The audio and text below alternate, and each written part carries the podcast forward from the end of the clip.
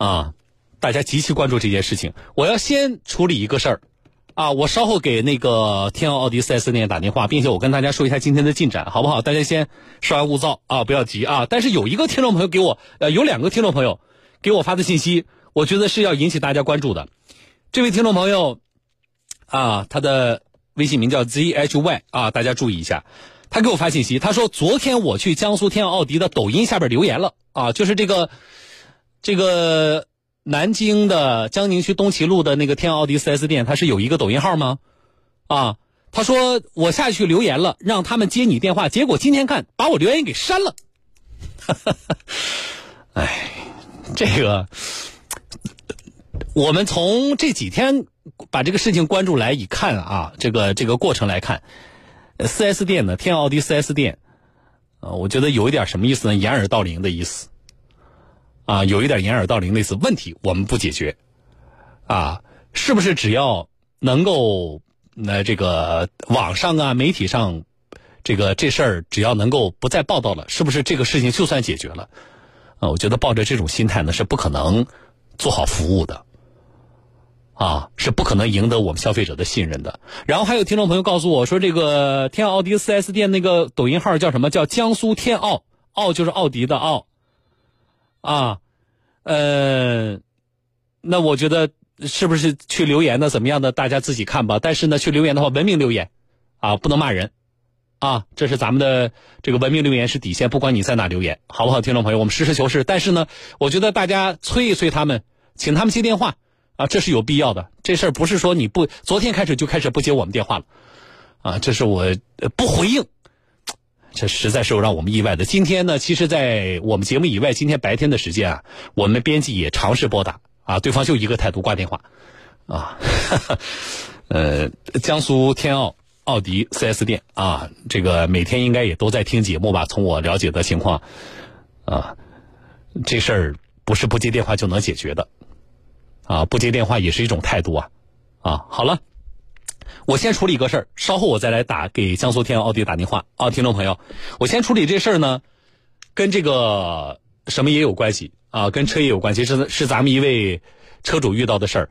这个事情我特别提醒收音机前什么人听，大家注意啊，我们所有的车友，如果你的小区、你们家小区的那个停车的车库啊，不管是地上还是地下的。是那种电子的立体车库的话，假如是这种情况，请你关注接下来的这件事情。啊，我一听那个电子那个就是立体车库的时候呢，我自己就老担心会出事儿，哎，就出事儿了。啊，所以所有的家里边小区是这个电子车库的立体车库的听众朋友注意了，南京的听众韩女士，她开的是一辆那个保时捷的帕拉梅拉啊，这个一百五十万的车。他说：“他这车呢，已经十一天没开了。车在哪儿呢？卡在小区的那个地下车库。他那个就是那个立体车库，啊，卡在那个升降车位上了，上上不去，下下不来。啊，什么情况？我来连线当事人车主韩女士，你好。哎，你好。啊，十一天了，那是哪天的事儿？呃，三号还是四号啊？嗯，三号晚上。三号晚上的事儿啊？那您跟我说说当时什么情况？”嗯，就是我接完孩子放学回家，然后正常停车，然后停好之后，我就准备下车，然后你是那个，立体车库对吧？对，立体车库。你们立体车库几层？两层。就两层，那也就是说，你停的应该是停完之后，那个那个你这个车位应该是升到第二层的，是这样的，对吧？对对。啊，好，然后呢？呃，然后就是开门，然后准备下车的时候，突然发现那个架子开始动了，然后就往上升了。对，嗯，它架子是两边的那个有两个像辅助的那个小架子，它先升起来，嗯，然后就是呃看它动了之后，我就想关门，嗯，然后把脚收回来了，然后门卡在那个架子上关不起来，然后就这么一直上去了。门卡住的时候，实际上它那个那个力并没有能够阻止它上升，对吧？对。所以那门卡成什么样子？现在就变形了。嗯，变形了，对，变形了啊！然后后视镜也断了。那人没事吧？呃，人没事。但是那何至于？那怎么办？卡卡上去之后，那你们俩怎么下来的？你跟孩子？是那个物业来了之后，然后那个从窗户爬出去的。你看多危险啊，这就是我每次我自己停那个立体车库的时候，其实我每次都觉得，都都害怕会会有些什么意外，啊，好，那人下来了，人没事就好，但是何至于说十几天了，我这车上上不去，下下不来呀？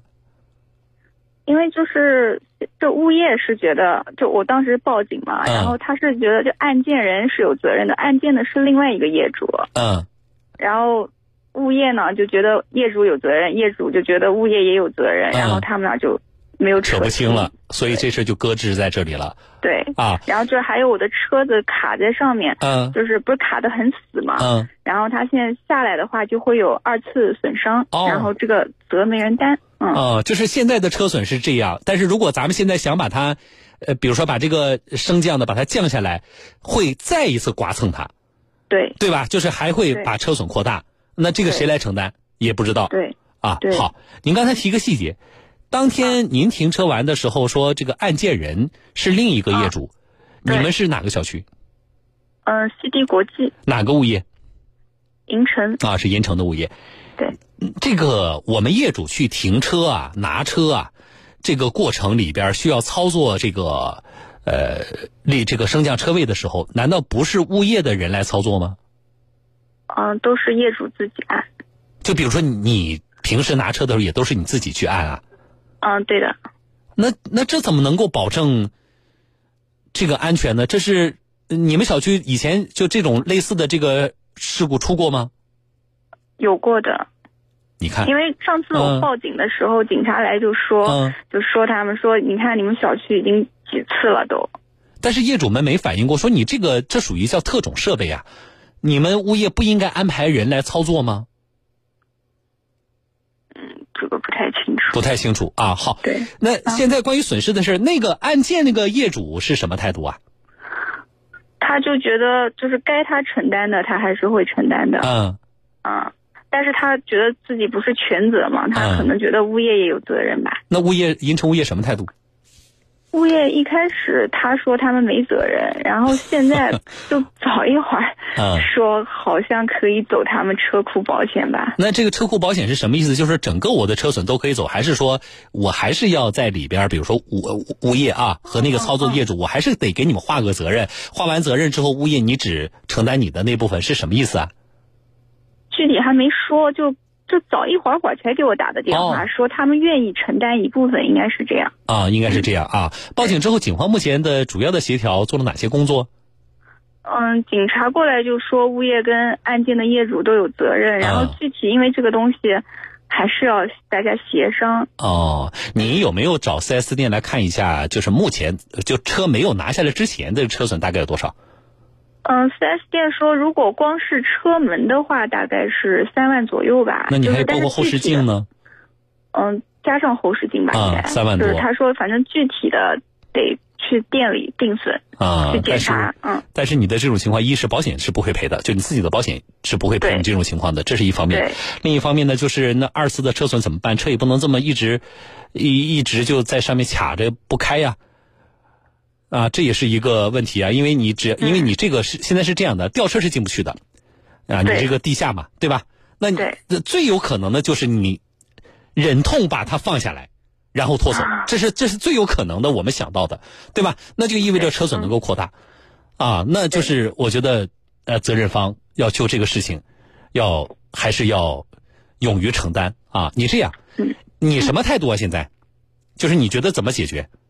我现在就是，反正他们给我把车修好就可以了。啊，你他们是指谁？你你觉得物业和当时案件的车主都有责任？对。好，你这样，呃，不是银城的物业吗？你稍后的话，你可以把那个物业的电话呢留给我们场外的编辑。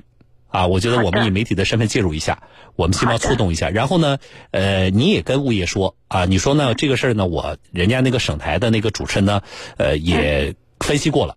啊，你说人家的态度是这样的，你们物业这个肯定是有责任的。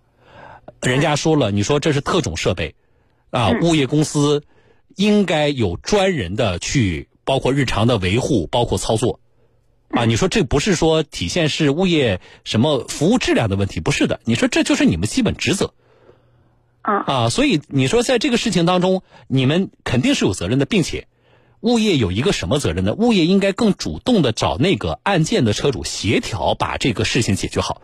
他们应该更主动，啊，因为是你们失职导致的这个责任。如果说你们本来有一个物业的人员平时帮我们业主来那个停车取车的话，然后有一个业主他擅自过来操作，那是他的责任，对吧？他是主要责任。但是你说现在这种情况是因为你物业失职啊，所以你说是你们应该是主要责任，你们现在应该是由你物业来牵头把这个事情解决好。对，啊，应该是他主动去联系那个案件的车主。啊，你告诉他，你说这个人家这个主持人就这么跟我说的，啊，然后呢，我们呢场外呢联系一下银城物业，因为呢现在物业公司也没有说我就拒赔，对吧？他也不是这个态度，所以呢我们也就不在节目里边啊直接呃在直播的状态啊来来这个来曝光这个事情。我觉得我们场外跟他协商一下，希望能够触动，好不好？好的，好的。啊，好了，但是不管怎么样。我觉得你还是要，如果说这个事情啊，哪怕你这个理赔下来之后，如果小区的这个状况没改变，还是要特别注意以后。嗯，是的。啊，我们也希望我们的介入呢，能够触动什么改变呢？不仅你个人的赔偿问题，你们小区以后有专人啊，给大家操作这个升降的车库啊，我觉得这是最好的结果啊。嗯，好的，好的，谢谢。啊，不谢，我就跟您说到这，韩女士，我们再见啊。好，老师再见。啊，来，这个留一下韩女士小区物业的电话。啊，我觉得我们场外呢，如果银城物业在听节目的话，你们在南京，嗯，其实是比较大的一个物业企业了，啊，我觉得对于像这个事件当中自己的责任呢，呃，你们其实我觉得应该知道的啊，只不过在协商的过程当中呢，啊，可能有不同的态度，但是我还是希望是银城物业呢，就是这个事情呢，呃，自己的责任该担就担起来。啊，并且呢，像我说的，呃，你们有一个主动去协调的这么一个责任啊，这个还是很重要的，啊，应该物业来牵头把这个事情做好，这是一二。所有的我刚才提醒的，小区是立体车库的听众朋友，我说你们都要注意听。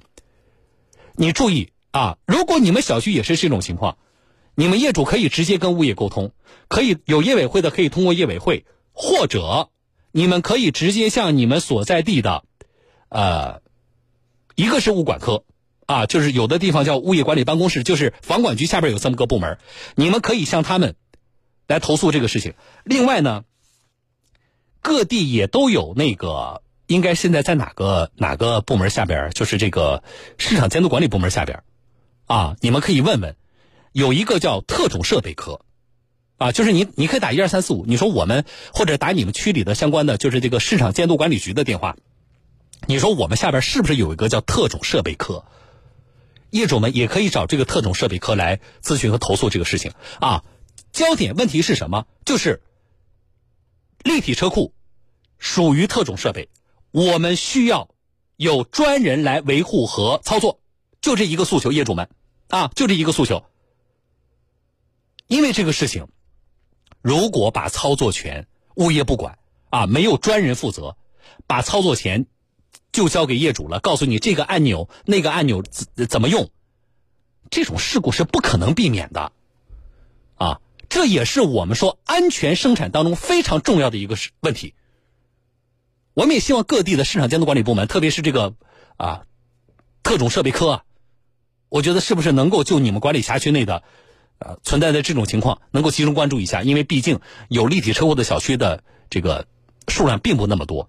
咱们是不是能够主动检查一下啊？所以有这种情况的，我们的小区的业主们，请大家一定注意，啊，一定注意，这是你们正当的权益，你们可以通过正当的渠道去维权，啊，好了，我是主持人小东，来啊，说个事儿啊，今天的那个视频号上我们上传的内容，五点半我会来关注南通的两个女士住酒店啊，晚上的时候保安不穿制服突然闯进来，所谓查房，这个视频大家去视频号上看啊，在下边留言。然后别忘了把那颗心点成红色，找到一个叫小东的视频号，在你微信视频号里边找到一个叫小东的视频号啊。稍后我来五点半以后我来说这事儿啊，进广告。